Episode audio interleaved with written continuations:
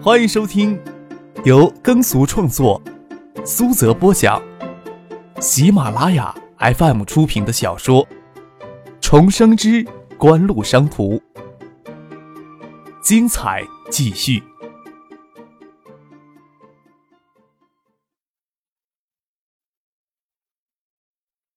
第八百七十八集。周游答应下来，他从九四年就跟张克了，深刻理解张克的思路。张克坚信中国会持续的增长，一些不好的方面会得到逐渐的改善。锦湖的根子是要跟国家利益、民族利益合拍，这本身就是锦湖根本性的方针战略，也符合锦湖的根本利益，没有什么好意义的。只是张克所说的使命感，怎么说呢？虽然觉得有些理想主义过头。可这个家伙的决策就没有出现过失误。曹虎穿着军训服，跟同学们站在操场上站军姿，只觉得太阳火辣辣的，要将浑身的皮肉都烧起来。今夜九月中旬已经入秋，比八月的酷暑已经清凉多了，但是大中午的太阳还不是那么好挨。站了半个小时的军姿，豆大的汗珠子顺着额头往眼角里渗，痒得慌又不能伸手擦。背脊、小腿、肚子酸痛，曹虎真的想到树荫底下四脚伏地的趴上半个小时休息一下。只是他离开北京时，老爷子告诫他的话还在耳边回响：“你不要以为啊，离开了北京就不在我眼皮底下了。我已经要跟东大那边打过了招呼，不会让你享受到一点特殊待遇。你要是敢借着我跟你爸的名头在外面狐假虎威，小心我收拾你，也别给你江伯伯找麻烦。”老爷子看上去慈眉善目，说这话时却虎视眈眈，像是自己已经干了什么不可饶恕的错事。因为老爷子禁止随便跟别人说起家里的事情，也不知道老爷子到底有没有跟学校打招呼。这些天看学校从部队请来的教官教训人的态度也是相当粗暴跟野蛮，曹虎也不敢随便犯事儿。要是给教官教训了，还能找回些面子，也不合算。曹虎虽然汗流浃背，还是老老实实的在操场中间跟同学们一起站军姿。只是这几个狗日的教官，这个时候躲到树荫底下，坐在草皮上聊天，眼睛还往女生军训那边脸瞅。曹虎心里相当不爽，瞅着教官不注意，稍稍松了松，让紧绷的肌肉好受一些。看着操场边还站着三个人，在那里说了好一会儿，他压着嗓子问身边的王涛。那三个傻叉是谁呀？看我们在这里训练有半天了吧？谁知道呢？王涛看着三中间那个男子年纪最大，看气质不像普通人，说道：“别是学校的领导吧？另外两个可能是其他系的辅导员。”哎呦，你也不看看他们那身行头，就咱们学校那些穷鬼能穿得起这身行头呀？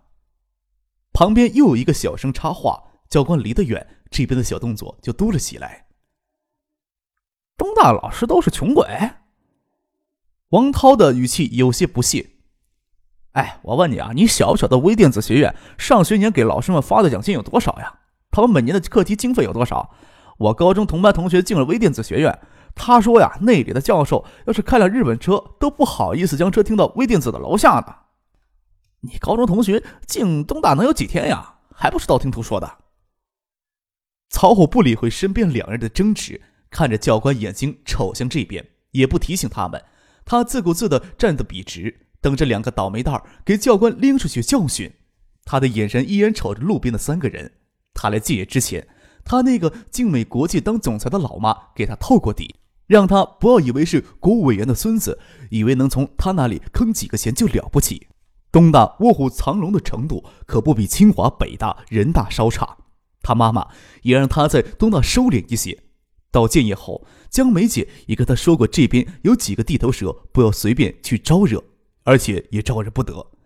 这一身行头没什么了不得，这年头暴发户多。不过曹虎他平时接触的人次也高，看出路边的三个人衣着气质都不凡，所以才会奇怪他们站在那里半天做什么呢？心里想，会不会是江梅姐说的那些地头蛇？虽然给告诫过，曹虎心里却是不屑。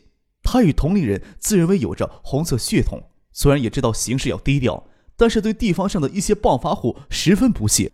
他曾听他在中纪委工作的二叔私底下跟别人议论，这些暴发户没有一个身上是干净的，要抓他的把柄是一把一把的。这个时候不动他们，是要稳定地方经济增长；真要动他们，就能将他们捏得要死要活。就算十亿百亿的身家，有什么了不起呢？曹虎耳濡目染，中央跟地方的矛盾也看到了不少，当然也有自己的想法跟看法，但终究对地方派有些轻视。说什么废话！你你给我出列，沿着操场跑十圈，加罚站金字一个小时。教官走过来，指着说悄悄话的两个男生，将他们拎了出来进行惩罚。曹虎心里好笑，又装出同情那两个倒霉蛋子的样子。这边又操场起练起正步来。等到解散的时候，那三个人已经没有了踪影。在那三个人刚才站过的地方，又停着一辆黑色的奥迪车，挂着省政府的车牌。曹虎朝那边不确定的看了一眼，就看到江梅姐穿着一袭红裙从车上下来，朝他招了招手，风轻明艳的像磁铁一样吸引着操场上所有的新生。男孩子看了眼馋心惊，心脏砰砰乱跳，就连操场上的教官也看了眼睛发直。女孩子看来是惊叹自卑，恨不得挖个地洞将自己埋了，省得闹心。我是，哎，这跟那个校花有一拼呐。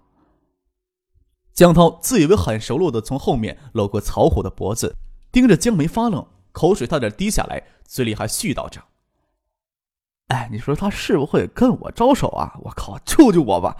我的心脏呀受不了了。”曹虎轻蔑的一笑，将江涛的手轻轻掰开，动作小心，不伤江涛的自尊心。要在学校里混四年，没有几个跟班可不行。轻笑着说：“要不要我将江梅姐介绍给你认识啊？”江涛嘴里的校花，他也听说过，是一个国商院的女孩子。虽然没有见过面，所谓的校花哪个学校没有啊？虽然听宿舍同学初见到那个女孩子尤为惊人，他就不相信能有几个女孩子容颜比得上江梅。可惜江梅从来都只是把她当弟弟来看。什么？你跟他认识啊？旁边的男生自然是掉了一地的眼镜。江梅姐，你来多久了？我都没看到你。转身就发现车停在路边了，薛哥呢？曹虎跟江梅打招呼，江梅却轻柔的挽过曹虎的胳膊，也不想象他这个动作对于二十岁的青年会有多大的杀伤力。他很享受给别人注目的感觉，指着车那边说道：“他在车里呢。”又贴着曹虎的耳朵轻语，轻声道：“现在如你意了，你得怎么谢我呀？”曹虎得意的笑了起来，与江梅朝车那边走了过去。老爷子虽然警告他不得在建业狐假虎威，不许随便跟身边同学泄露身边秘密，但是曹虎哪里甘心就这么就范呢？堂堂郭伟言的孙子要去建业装四年的孙子，他才不干呢！但又怕老爷子发飙，心想着江梅姐这么招的过来找他，引起别人的注意，就不关他们什么事情了。他几乎能感觉到操场所有人的目光都聚集到他的身上，这种感觉相当不错。薛明楼虽然对江梅与曹虎之间的亲密动作有些醋意，脸上却没有表现出来，侧过身来帮他们打开车门，还亲热地说：“你们姐弟俩呀，坐在后面好好聊聊，我给你们当司机了。”那就谢谢修哥了。曹虎虽然觉得薛明楼配不上江梅，奈何江敏之对薛明楼十分的信任跟欣赏。明天呀，就是周末了，你打算要去哪玩啊？江省长可是特批我两天的假。让我全程给你跟江梅当司机呢。薛明楼发动车子往东大东门方向开去。江家跟曹家可以说是世交，曹兵长期给江静涵担任秘书，文革期间跟江静涵一样，一同被打压住牛棚。改革开放之后，曹兵由于能力突出，经济理论水平非常高，又有江庆涵的支持，就扶摇直上，从地方上的市长、市委书记、副省长、省长、省委书记。一直到九八年时换届的时候，担任了副国级的国务委员，算是中央大佬之一了。曹虎坐在车里跟江梅诉说这十多天军训的痛苦。在车子里从学生食堂经过时，一个穿着白色连衣裙的身影从车窗闪过，一下子就抓住了曹虎的眼球。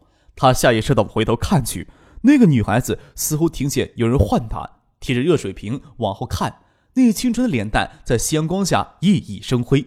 又仿佛幽谷中的一株散发幽香气的素色小花，曹虎闪到脑子里第一个念头就是：她就是校花国商院的那个女孩子。学生食堂前的学生很多，车很慢。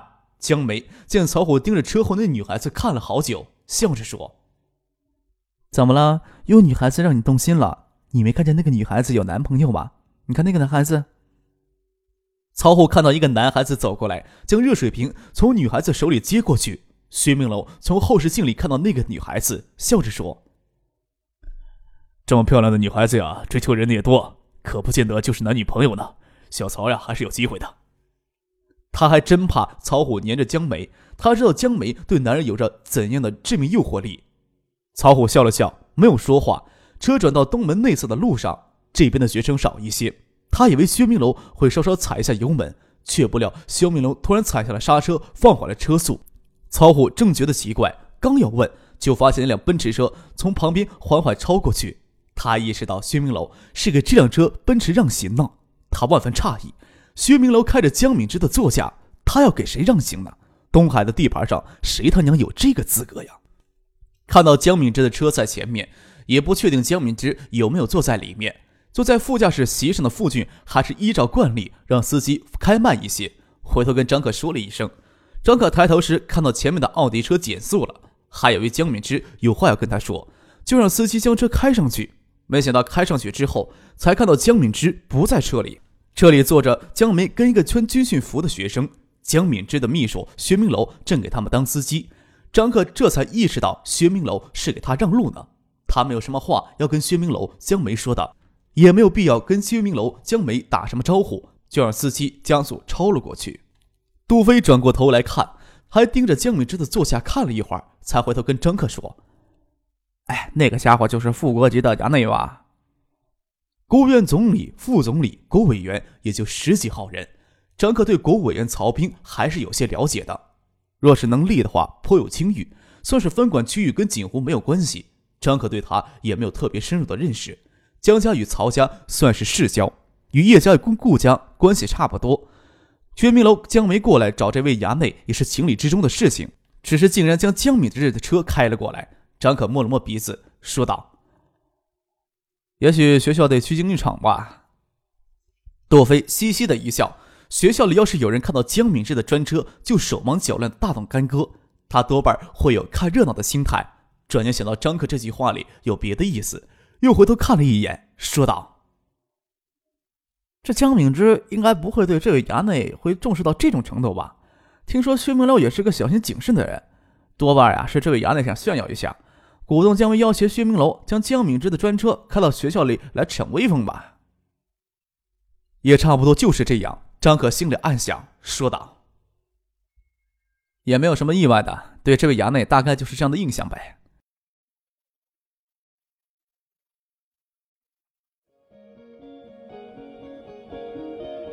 您正在收听的是由喜马拉雅 FM 出品的《重生之官路商途》。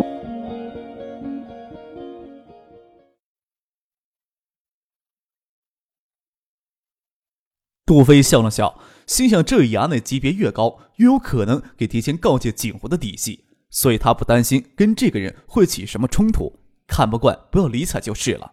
他又问张克：“哎，这三星还没给咱们请柬呢，咱们突然跑去人家的新品发布酒会上，会不会给赶出来呀？”他跟张克要去参加三星在希尔顿酒店举办的秋季新品发布会，只不过他们要做不速之客，没有受到邀请。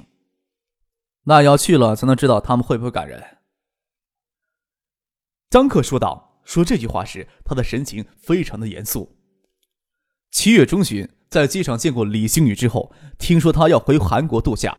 记得当时也说过暑假过去再见面分别的话。李星宇刚回到韩国汉城，还打来电话报平安，但之后一直没有他的消息。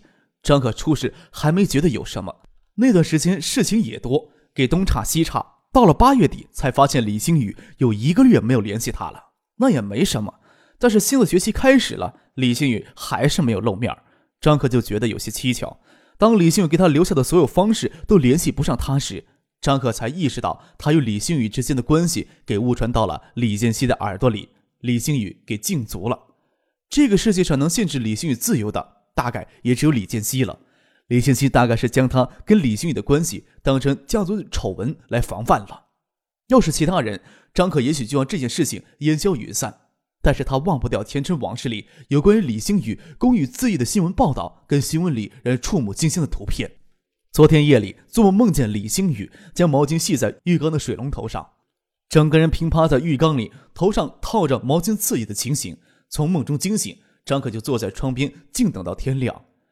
张可回想起相识这段时间来的点点滴滴，以及静萌所说的车前灯的玩笑话，火车上的几次相遇。以及在海州帮他从保镖的眼皮底下逃跑，李星宇是那种打眼看上去就知道柔顺顺从的性子，谁能想象到前世的他会以这种方式结束花季的生命呢？李星宇有他刚烈不服屈从的一面。张可醉酒睡在他的卧室里，给李在珠迟走秀藏误会，他选择不做解释就搬到青年公寓来。张可当然不会自恋到认为李星宇这是在投怀送抱。知道这是他对之前自己的人生一种沉默的抵抗，张可将担忧深深的埋在心里。有些事情很难跟别人说，也没法说。要是跟别人说，突然给经过的李星宇可能用一种激烈的方式去沉默的抗拒自己给别人安排的人生，没有人会相信的。张可知道他在国内想要尽快联系上李星宇，只有通过李在柱。既然李建熙都限制了李星宇跟外界，特别是跟他联系。张可也知道，从李在柱那里联系上李星宇的可能性很小，更何况他跟李在柱关系一向都很糟糕。即使知道可能性很小，张可也必须去尝试。建业希尔顿酒店顶层的宴会厅里，三星正召集媒体记者与特邀嘉宾举办三星电子两千年秋季新品发布会，鲜花拥簇，灯光陆离，名流侍女穿梭其间，香鬓如云，摄影记者手里的闪光灯频频闪亮。虽然不知道他们是拍摄展柜里的三星电子秋季新品，还是拍摄展柜旁边容貌迷人的模特，亦或是在追逐酒上名流的身影，李在珠对今天的新品发布会还是相当满意的。三星电子的新品发布会通常会选择不同的地方，由于景湖的推动，建业实在上已经成为中国手机产业的中心。三星电子这次秋季发布会主要推动新款 A 二二八手机。所以选择在建业召开新的手机发布会。A 二二八是三星专门针对中国大陆、香港以及台湾市场设计开发的双屏手机。与三星之前在中国市场推出的手机不同，A 二二八手机外部线条柔和，造型简洁而秀美，纤细轻灵的机身的确很吸引人的眼球。当然，A 二二八基于 GPRS 网络的功能也是十分强劲。李在珠对 A 二二八取得的市场成绩。将超越此时中国手机市场上任何一款 GPRS 手机，有着强烈的信心。他意气风发地看着酒会上的人，想到去年给锦湖双屏手机打压以来近一年的郁闷，今天终于可以吐尽了。整个中国部门都为此憋了整整一年的气儿。锦湖夏季发布的两款 GPRS 手机虽然有着出色的地方，但是跟 A228 相比还是有一定的差距。李在珠在意气飞扬的时候，看到金南勇飞快地穿过人群，朝他走过来，在他耳边低语：“张可过来了。”他来干什么？李在珠浑身一打一哆嗦，紧接着他也发现自己反应过于激烈了，问金南勇：“咱们也没有给锦湖发请帖呀？”“没法啊。”金南勇摇了摇头，又迟疑的跟着李在珠说道：“他会不会是为了心里的事情而来呀？”没有可能，他不是这样没眼色的人吧？李在珠断然否决这种可能。他要是这种不识轻重的人，他还有什么人可怕的呀？